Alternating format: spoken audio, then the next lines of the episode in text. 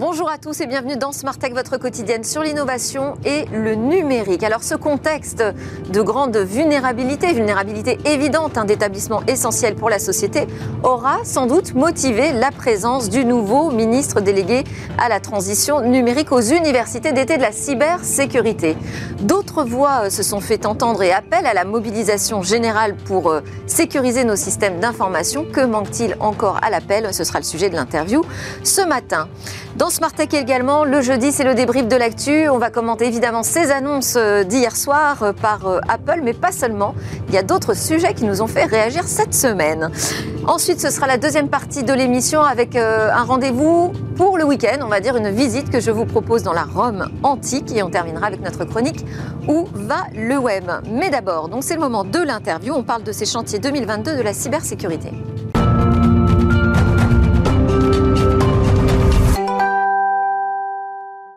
Mes invités aujourd'hui sur le plateau de Smartech, Mikim Chikli, directrice générale de Weboraba. Bonjour Mikim, très belle rentrée dans Smartech. Et Alain Staron, cofondateur d'Artifil, qui lui a déjà une semaine hein, euh, derrière lui. On va débattre ensemble de ces sujets qui euh, nous agitent en ce moment dans le secteur de la tech. Évidemment, il y aura la keynote d'Apple, mais pas seulement.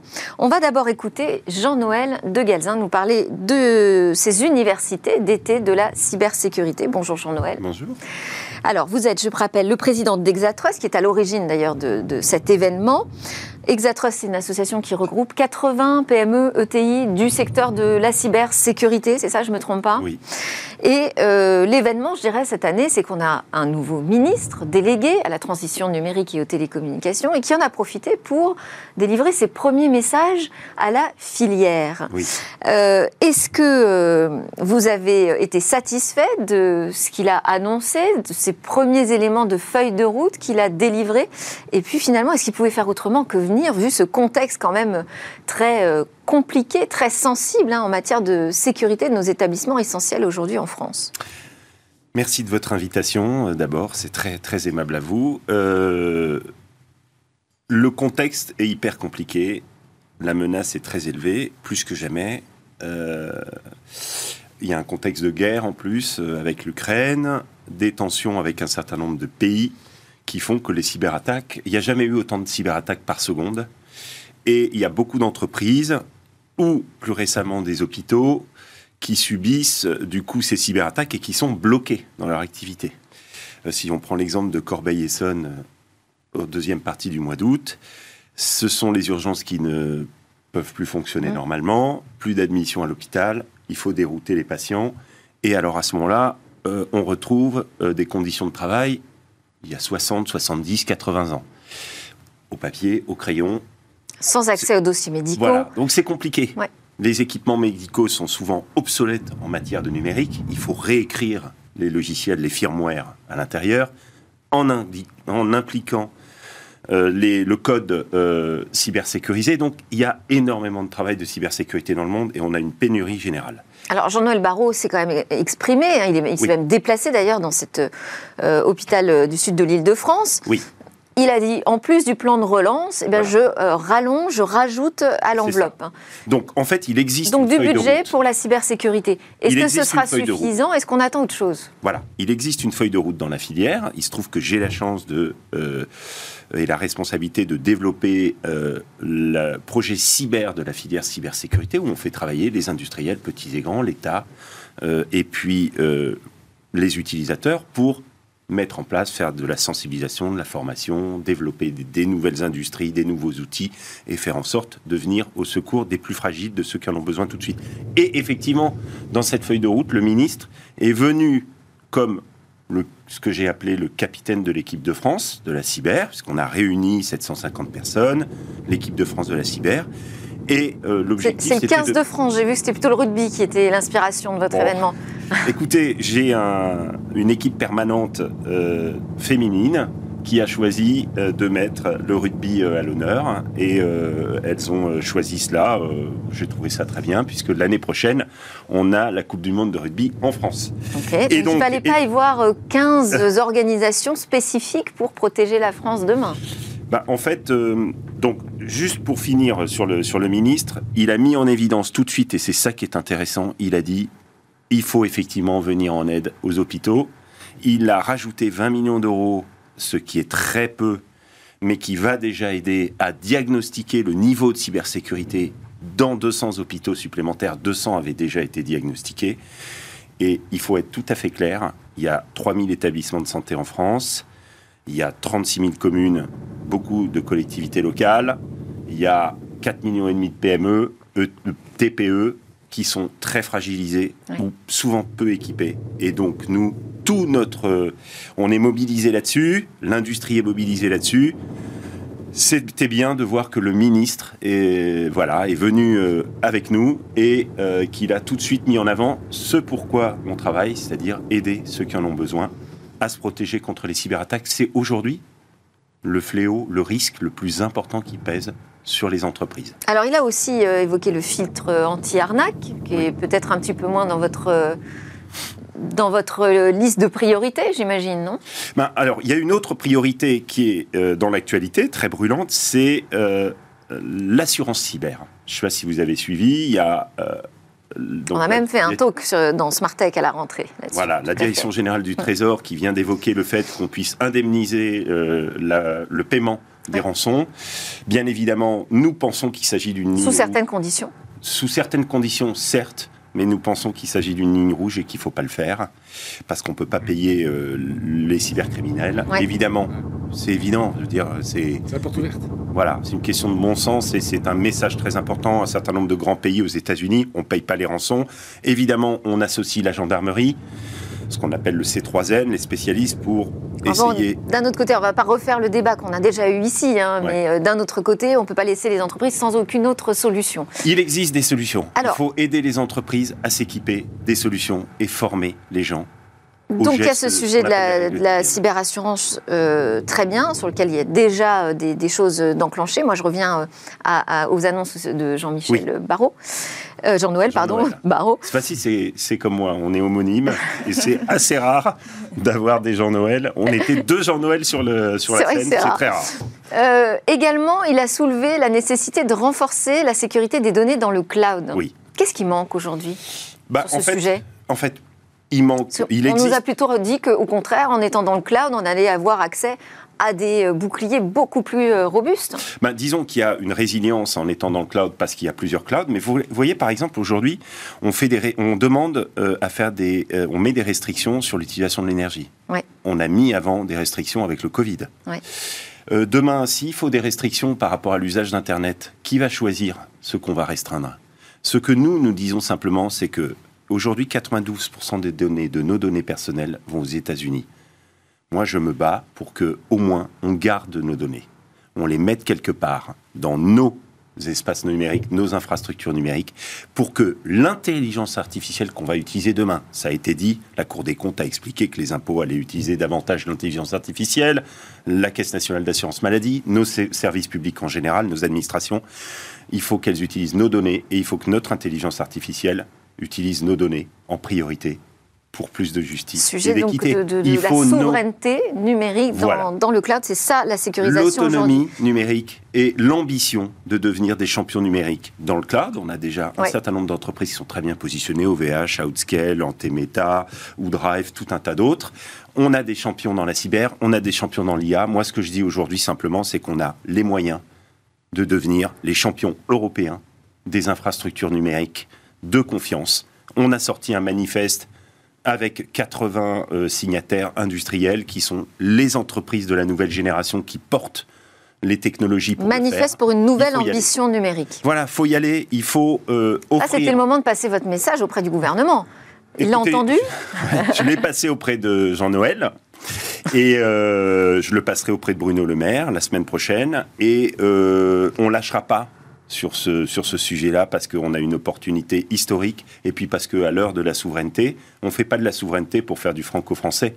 On fait de la souveraineté parce que la France a les moyens d'être un leader mondial et d'emmener les Européens vers un numérique, justement, qui protège davantage les données et qui nous permet d'être innovants et qui permet à tous ceux qui ont envie de travailler dans le numérique demain, les femmes et les hommes, de s'impliquer, de créer de développer tout un tas de nouveaux emplois et de tout un tas de, de nouvelles choses au service de tous. Mais là, justement, il a pu voir quelles étaient les forces euh, en présence, euh, Jean-Noël Barrot. Il a vu un petit peu où en était l'état des équipes euh, grâce à ces universités d'été. C'est ça. Autre personnalité quand même intéressante à écouter, c'est Guillaume Poupard, le directeur général de l'ANSI, l'Agence nationale de sécurité des systèmes d'information, qui va bientôt d'ailleurs céder sa place. Vous savez à qui? Très bien. alors lui, il nous dit quand même la sécurité de l'État n'est pas encore optimale. Oui. Mais c'est ce que je vous le disais tout à l'heure. Il y a 36 000 communes, il y a 3 000 établissements hospitaliers en France, il y a 4 euh, millions et demi de TPE, PME. Il y a euh, tout un tas d'administrations qui se font hacker euh, régulièrement. voilà, la menace. Donc il rappelle finalement, c'est la priorité des priorités. Il place même la priorité de la cybersécurité devant la priorité énergétique. Ben, c'est-à-dire que euh, ben, si vous, une centrale ou un réseau de distribution d'électricité s'arrête, il n'y a plus d'électricité.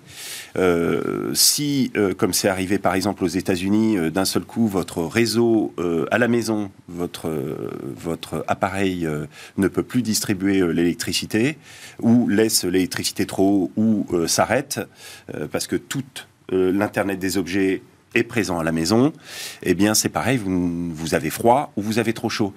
Bon, voilà, aujourd'hui le numérique fait partie de notre vie courante. Nous, ce qu'on dit, moi ce que je dis souvent, c'est que la cybersécurité, c'est un peu l'oxygène du numérique. C'est ce qui fait que le numérique va être au service de tous, sans arrêt, et qui va garantir qu'on a toujours des secrets dans la vie, qu'il est important de garder son jardin secret. Merci euh, Jean-Noël de Galzin, parce qu'on on, a, on a fait euh, assez long sur cette interview et on a tellement de choses encore à débattre. Vous restez avec nous pour le débrief de l'actu. C'est le moment du débrief dans Smart Tech.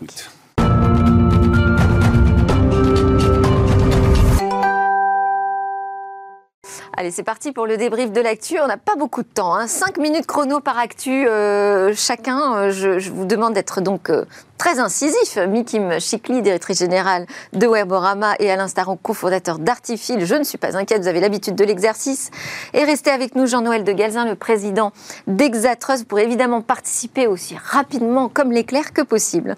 On commence avec le débrief de la keynote Apple, puisqu'hier soir, on a eu euh, cette euh, rencontre annuelle avec Tim Cook, euh, qui nous présente ses, nouvelles, ses nouveaux champions dans son univers qu'il présente comme un univers finalement. Euh, euh, enfin, je veux dire, il se, il se cache pas que c'est un univers fermé. Il dit même que finalement Apple est un peu le seul à proposer euh, un écosystème où tout fonctionne aussi bien ensemble. Ça, c'est un peu un changement de discours. Qu'en avez-vous pensé?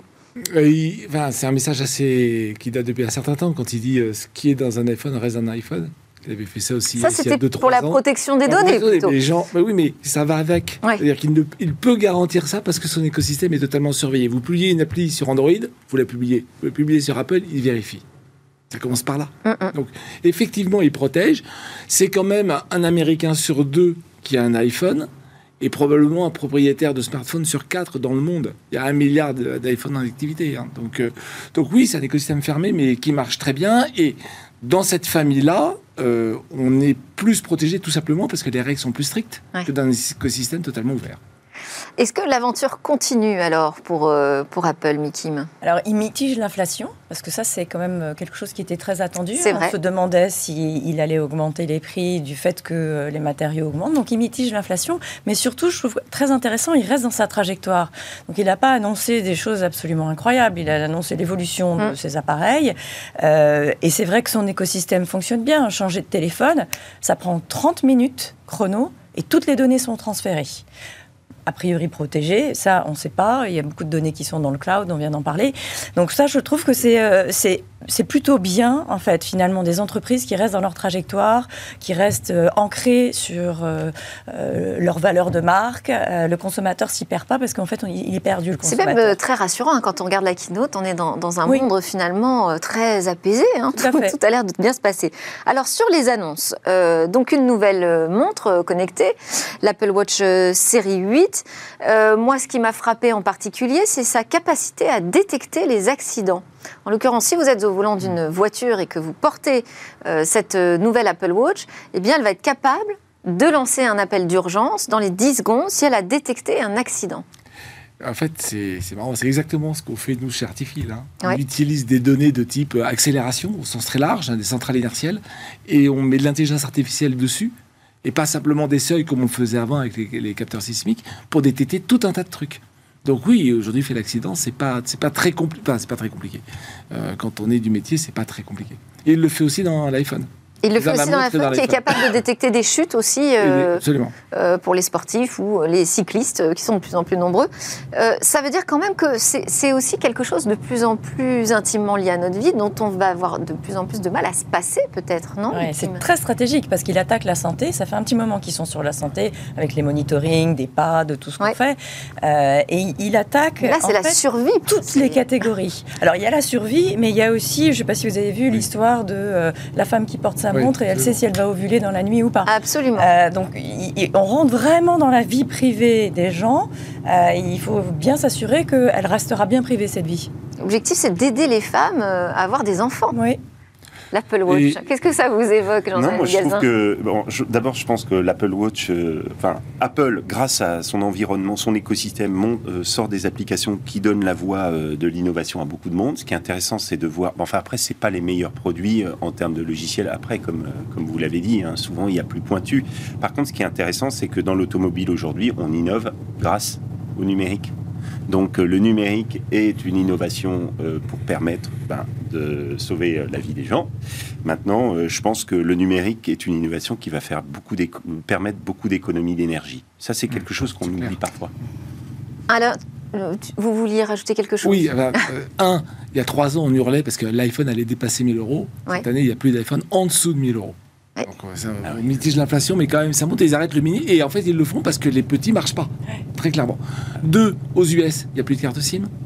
Donc, euh, Apple est en train, il continue ce qu'on appelle la disruption des opérateurs télécoms. Hein, l'opérateur télécom, son seul truc concret, c'est le bout de plastique qui s'appelle carte SIM. Maintenant, elle est virtualisée dans les téléphones. Enfin, elle est, non, elle est alors, elle est intégrée, donc elle est, elle est physique, mais elle est intégrée directement au moment de la fabrication dans le téléphone. Et ensuite, les opérateurs peuvent les activer à distance. Absolument. Et en fait, c'est donc du coup, ça devient un élément. C'est pas forcément une carte SIM d'ailleurs, c'est un élément euh, secure element qui est dans l'électronique. Et donc, du coup, le propriétaire d'Apple, euh, de, téléphone, Apple en l'occurrence, peut aller faire les contrats qu'il veut avec les opérateurs qu'il veut. Donc on sort d'une notion B2C, on devient en B2B2C quand je suis opérateur. C'est-à-dire je parle à Apple, je parle plus au client. Très compliqué. Euh, et la dernière chose que je voulais dire, c'est Apple, il est très soft dans son design, très discret, tout est dans la technologie, et il vient de découvrir avec les montres qu'à un moment, ça ne suffit pas. Et ça montre euh, Rug, enfin, euh, je sais plus comment ça s'appelle, Ultra. Ultra. Ultra. Pour les athlètes. Le design est complètement changé et on se rapproche de ce qui ben se passe là, on a vraiment des montres pour euh, les femmes, la famille, les enfants et les sportifs et les, les, les, athlètes professionnels. On a vraiment toute la gamme aujourd'hui et c'était quand même un très beau show. On enchaîne avec la prochaine news. Notre deuxième sujet de débrief, c'est la CNIL qui enquête sur Twitter. Alors, est-ce que là, on a l'avenir qui s'assombrit, je dirais presque gravement, sur ce réseau social? C'est mieux qu'un feuilleton, euh, Twitter. Euh, c'est, la série euh, de l'été. On en a parlé, parlé, reparlé. ce, qui est, ce, qui est, très frappant, c'est qu'ils disent bah, si on trouve quelque chose, on trouve quelque chose, puis si on trouve rien, bah, on trouvera rien. moi, ça me choque. c'est, ça la difficulté. -dire, commenter cette news, oui, il y a des gens qui disent qu'il y a une ingérence d'États étrangers. Bah, attendons de, voir si c'est vérifié. Enfin, là, on est dans la rumeur de la rumeur. Le seul truc que je trouve. Alors un attendez, peu perturbant, quand même, là, là on a des accusations de fraude. Hein oui. D'accord, qui sont présentées par euh, l'ancien directeur de la sécurité informatique du réseau social, euh, Zatko, euh, qui dénonce la manière dont les données personnelles sont gérées. Il parle de lacunes flagrantes en matière de cybersécurité. Oui. Euh, bah, si vous avez des informations, euh, bah, vous le dites. vous, allez sur les, vous allez acheter des données euh, sur Internet, sur le dark web, vous verrez, les données, elles viennent de tous les grands réseaux sociaux. Donc ça ce sont des milliards. dire pas plus Twitter peut-être que les autres, malheureusement. Pas plus Twitter que les autres. Mais peut-être que Twitter n'est que un point d'une nombreuse liste. Il y a quand même Instagram vient de prendre, alors c'est pas tout à fait pour les mêmes raisons, 405 millions d'euros d'amende. La problématique de la gestion des données par les réseaux sociaux et par un certain nombre d'opérateurs de données américains et probablement euh, d'autres pays demain euh, va de toute façon être pointé du doigt. Euh, la moitié des serveurs seraient obsolètes. Près de 7000 employés de la firme auraient accès à des données très sensibles. L'entreprise aurait également menti sur la gestion de suppression des comptes. Hein. Plutôt que de les supprimer, il serait juste désactivé. Enfin, tout ça, ça fait quand même beaucoup à ce point que notre CNIL française a décidé de s'intéresser au dossier et d'enquêter sur ce sujet. Et si c'est avéré, il y aura des conséquences pour Twitter. En plus du procès, quand même, euh, en octobre, mm. avec Elon Musk, qui euh, donc s'est rétracté dans son offre euh, de rachat. Donc ma question, c'est l'avenir de Twitter, c'est quoi? C'est quelle couleur? Noir, gris moi, je pense que c'est la face visible de l'iceberg. Je suis assez d'accord avec Jean-Noël. Euh, à partir du moment où on va l'attraper, euh, si on rentre dans le dark web, il y a toutes les données de tous les opérateurs. Mais vous ne pensez pas que ça puisse mettre en danger la survie de euh, Twitter? Possiblement. On pas là? mais demain, il y aura autre chose qui, va se créer. oui. En fait, ce qui risque de se passer, c'est la mise en danger de la, du concept de réseaux sociaux dont le métier est d'utiliser des données privées.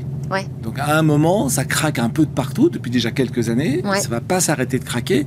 Donc euh, voilà. Et, et euh, Dorcel pense déjà à la suite. Euh, il a quitté, il est passé dans le Web 3. Donc voilà, on sent bien que c'est un peu la fin d'une époque. Ça va prendre un certain temps. Mais j'ai l'impression que c'est la fin d'une époque. J'ai juste un petit clin d'œil. Est-ce qu'on imagine qu'on puisse faire ça à TikTok? Bah, Voilà, c'est une Pourquoi pas? Pourquoi pas On a bien imposé à TikTok un hébergement chez un Américain. Oui, mais ça, c'était pour les données américaines. Oui, donc on peut imposer des choses, on peut les surveiller. Et en Europe, je sais pas, je doute qu'on aille euh, jusque-là, parce que euh, le, le c'était euh, Trump, ça s'est passé sous Trump, avec une certaine forme d'autocratie, enfin en tous les cas de, voilà, de punch politique au minimum. Et puis ensuite, je ne sais pas si c'est la fin d'une époque, mais à mon avis, c'est la fin de l'époque où on prend les données de tout le monde, on les revend, on fait n'importe quoi avant. Ah, et moi, je me souviens d'une rencontre avec le spécialiste des données euh, et des réseaux sociaux du Gartner à Barcelone il y a quelques années, il y a 3-4 ans juste avant le Covid, et il expliquait que de toute façon, euh, tout cela allait simplement conduire les États-Unis à créer sa propre adaptation du règlement général sur la protection des données hmm. pour changer euh, l'Internet. Parce que de toute façon, les réseaux si sociaux américains sont les leaders. Tant mieux si tout le monde s'aligne. Oui. C'est quand Apple mot, dit, alors. Hein. oui. Quand Apple dit euh, moi, je, je retire les cookies, etc., pour gérer moi-même, euh, il est en train de grimper très très fort. Et encore cette année, 5, millions, 5 milliards de dollars de chiffre d'affaires en pub contre 100 pour Google et 100 pour Facebook et 200 pour Google. Néanmoins, c'est en croissance extrêmement forte au détriment de qui? De Facebook et Google. Bon, alors, c'est, bah, le choix technologique de meilleur. C'est le sujet d'après. C'est ça. c'est le sujet d'après. Taxer euh, les GAFA pour financer l'audiovisuel public, c'est un peu l'idée de dire il y a une manne aujourd'hui euh, euh, sur Internet, c'est les revenus publicitaires, hein, estimés à 8 ou 9 milliards d'euros. Bah, peut-être qu'on pourrait se servir dans la caisse pour financer cet audiovisuel public français. Il faudrait déjà qu'ils commencent par payer leurs propres taxes sur les sociétés. Hmm. Étape 1. Étape 1. étape 2. ce projet de loi, il existe. oui, c'est long. Ah, la mise en application. Donc, étape 2, on parle de 2025 pour financer l'audiovisuel. En attendant, il n'y a plus de redevance. Qu'est-ce qu'on fait de maintenant à 2025 je, je m'interroge. Et ça vous semble justifié comme... Euh, Alors ça ne me semble pas tant justifié que ça finalement. Qu'on impose une taxe qui est la TVA. Il y a débat sur la TVA et l'application de la TVA et l'usage de la TVA, puisque la TVA doit correspondre à un objet social qui, et, donc cette taxe doit être réutilisée dans ce domaine-là. Donc je ne suis pas sûre. Enfin, donc utiliser une part de la TVA pour financer l'audiovisuel public, oui. En revanche, taxer la pub sur Internet pour ça. Moi, je trouve ça très perturbant. Ah oui. Hein. Euh, si les GAFAM ont grandi, si le budget publicitaire vont des, des télévisions vers les GAFAM, c'est pour une raison bien précise, c'est que le monde change. Mmh. Maintenant, les usages vont vers le web. Ok, donc il y a moins de gens qui regardent la télé. À moyenne âge de télé, j'ose pas faire peur à tout le monde, mais ça devient de plus en plus âgé. Bien. Donc, dire que le gouvernement dise je taxe le progrès pour financer ce qui est en retard, la préhistoire, je trouve ça très perturbant. Pardon d'être un peu cash, je trouve ça très perturbant.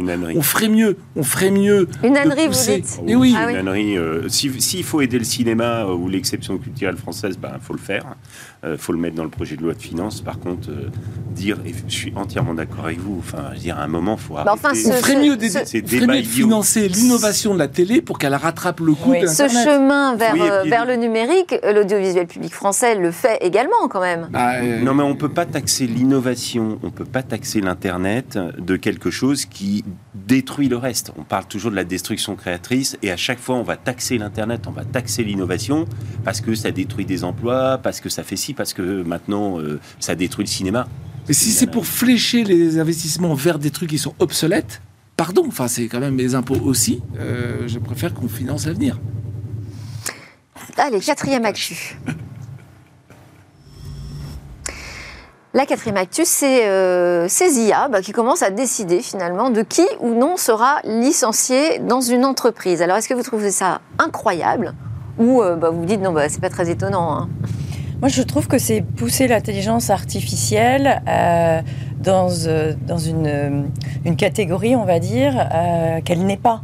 Parce que derrière l'intelligence artificielle, il y a qui? Il y a un humain. Qui crée les algorithmes? Qui va dire quel type de personne doit être licenciée? Donc, il faut juste pas se dire que l'intelligence artificielle vient du ciel, alléluia, et puis bah, je suis désolée, regarde, c'est random, c'est tombé sur toi c'est pas moi, j'ai rien fait. Mais qui a programmé cette intelligence artificielle? Donc, c'est-à-dire qu'en fait, c'est pas un déresponsabilisation euh, neutre et objectif. C'est ça que. Oui. et puis euh, être licencié, euh, c'est jamais très agréable. Avoir une discussion humaine avec quelqu'un, et là, je trouve que la loi française est quand même bien faite avec l'entretien préalable au licenciement. C'est une période qui est extrêmement difficile. C'est le job des ressources humaines. C'est le job d'accompagner et de dire peut-être que c'est plus pour toi, peut-être que tu vas redémarrer quelque chose. L'accompagnement humain est fondamental. Donc se dire, bah, c'est pas moi, c'est l'IA, c'est se cacher derrière son petit doigt. Et c'est massacrer le, tout le potentiel de ce que peut faire l'IA, puisque du coup l'IA est montrée du doigt, accusée, l'Internet, les évolutions. Enfin, on revient sur la discussion d'avant. Euh, je, trouve ça dramatique, honnêtement. Si j'étais DRH, je Donc c'est arrivé, là, la dernière affaire, ça concerne euh, Meta, hein, en fait. Euh, oui. Euh, plutôt une équipe de sous-traitants. Voilà, il fallait réduire les coûts. Alors pour choisir qui resterait ou qui euh, ne continuerait pas l'aventure, mais Accenture, eh bien, on a fait tourner un algorithme. Oui, mais Accenture qui a mis en place l'outil, pareil. Euh, mais c'est Amazon qui a démarré avec ses Absolument, ouais. En 2021, je crois, quelque chose comme ça. Je ne suis pas sûr que ce soit pas du ressort de l'IA. Je m'explique. Sur un plan purement technique, hein, euh, on a face à un problème complexe, et l'humain, c'est le plus complexe de tous les problèmes, et on a quelque part des paramètres plus ou moins objectifs. Alors, pour un livreur, c'est très facile. Pour les équipes d'Accenture qui sont sur le. sur le, le, ce qu'ils faisaient, la médiation, etc., je ne sais pas, mais ils ont forcément des critères objectifs. Maintenant, ils prennent une grande population, ils regardent comment les gens performent sur chacun de ces critères, et l'IA, plus facilement que n'importe quel humain, va dire ben, celui-là performe moins bien. Voilà, c'est juste donc sur un plan purement technique, c'est un beau problème. Mais ça veut dire que euh, c'est jugé aussi uniquement sur la performance et sur des critères euh, figés finalement. bien sûr. Euh, la performance et techniquement ça, ça implique la traçabilité et l'analyse des données personnelles. Voilà, je alors, pense qu'on n'en a pas besoin. Enfin, je dis, dans, je dis dans, dans je pense. Ouais, c'est le début des, des problématiques bon, de dit... traçabilité avec l'IA. Vous allez voir que de toute façon, ce genre d'histoire va se multiplier dans tous les domaines. Oui. Euh, parce qu'on dit qu'en France, on est à l'abri pour l'instant, parce qu'on a une loi très protectrice et tout ça. Euh, il y a déjà aujourd'hui des outils qui utilisent pour mesurer euh, l'efficacité des uns et des autres au travail. C'était hein. une expérimentation euh, avec euh, Google pour regarder les piscines dans un certain nombre, 9, ouais. ou 10 départements, mmh. et regarder... Oui, c'est pour lutter contre la fraude fiscale. Oui, là aussi, c'est l'IA, l'utilisation des données. Les données, on va les chercher où? On va les chercher avec Google, avec euh, euh, Facebook, avec les uns et les autres. Euh, je vais vous dire un truc. Un, on n'est pas prêt à faire ça. Deux, il faut héberger les données chez nous. Oui. troisièmement, on a des règles dans la vie réelle. L'IA ne réinvente pas les règles. Et dernièrement, remplacer l'humain partout. Je rappelle qu'on a quand même 57% de PIB qui est dans la fonction publique. Euh, qu'est-ce qu'ils vont faire les gens si on enlève toutes les fonctions de contrôle, si on commence à utiliser l'IA pour remplacer tout, on va garder 57% de... Donc ça remet aussi en cause tout notre modèle de société. Alors là, on pourrait vous répondre bah, si ça peut faire des économies. Oui, et puis, de toute façon, depuis tout temps, la destruction créatrice, euh, les gens font depuis tout temps autre chose. Et heureusement, hein, euh, les tracteurs ont viré les enfants des champs aux US. Voilà, ça, transforme les métiers. Après, l'IA, c'est de toute façon, effectivement, comme vous le dites, c'est conçu par l'humain, mais en fait, c'est dans son application que l'IA, elle fait des erreurs.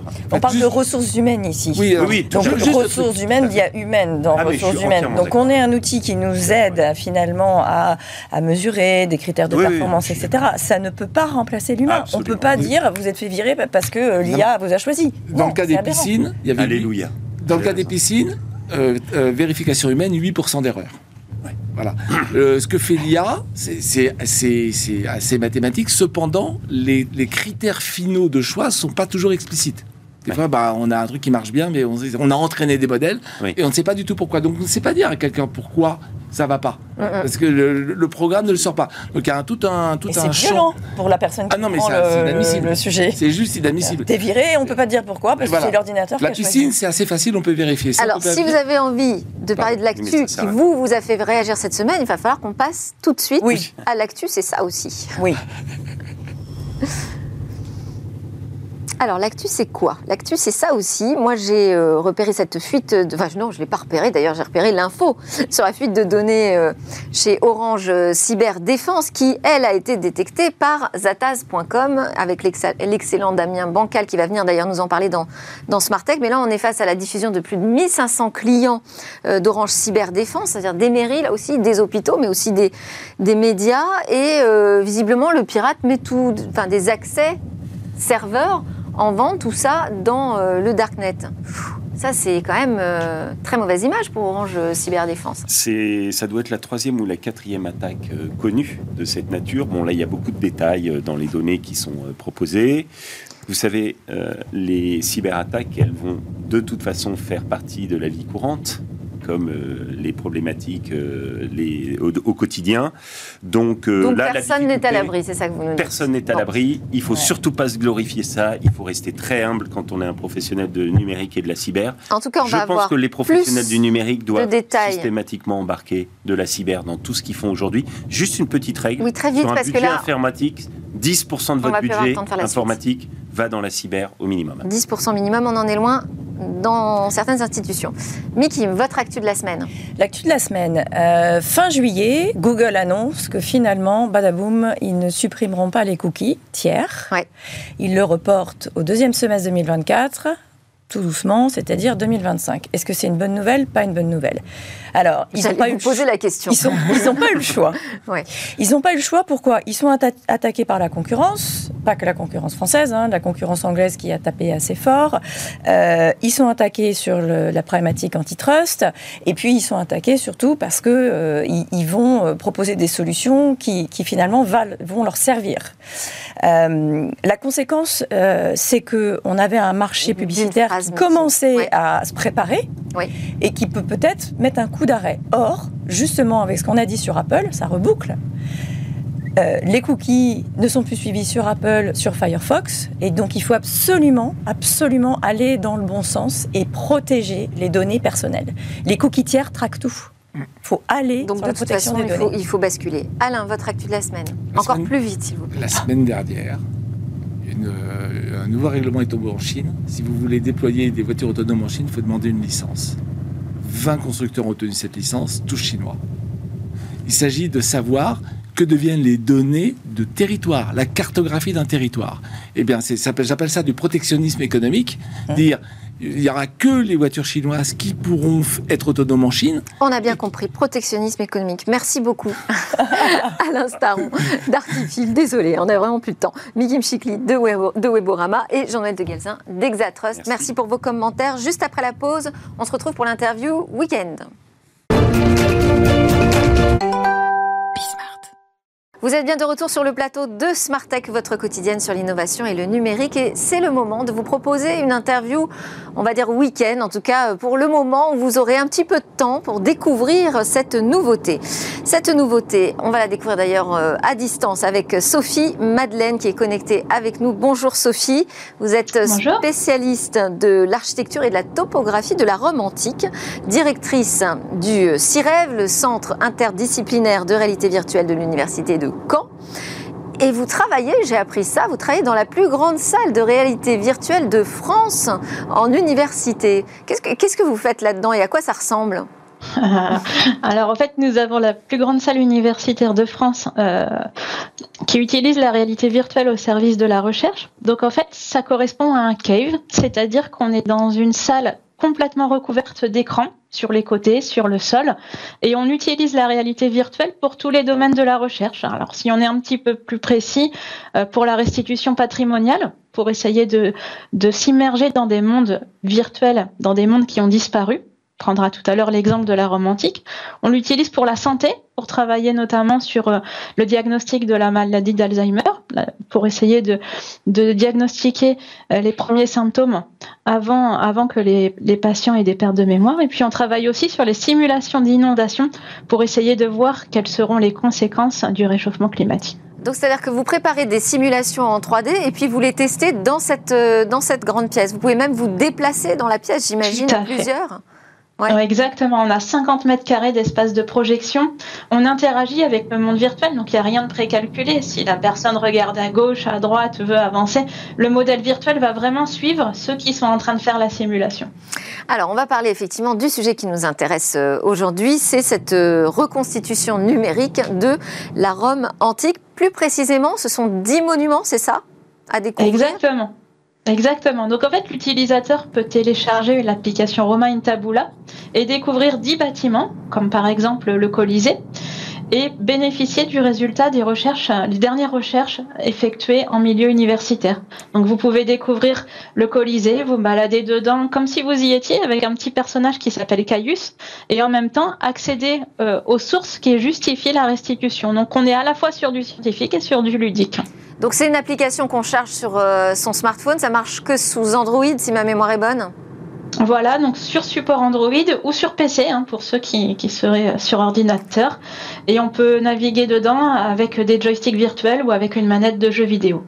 Et alors, on est à l'époque donc de l'empereur euh, Constantin. Quels sont ces dix monuments là? On a vu le Colisée. Quels sont les autres?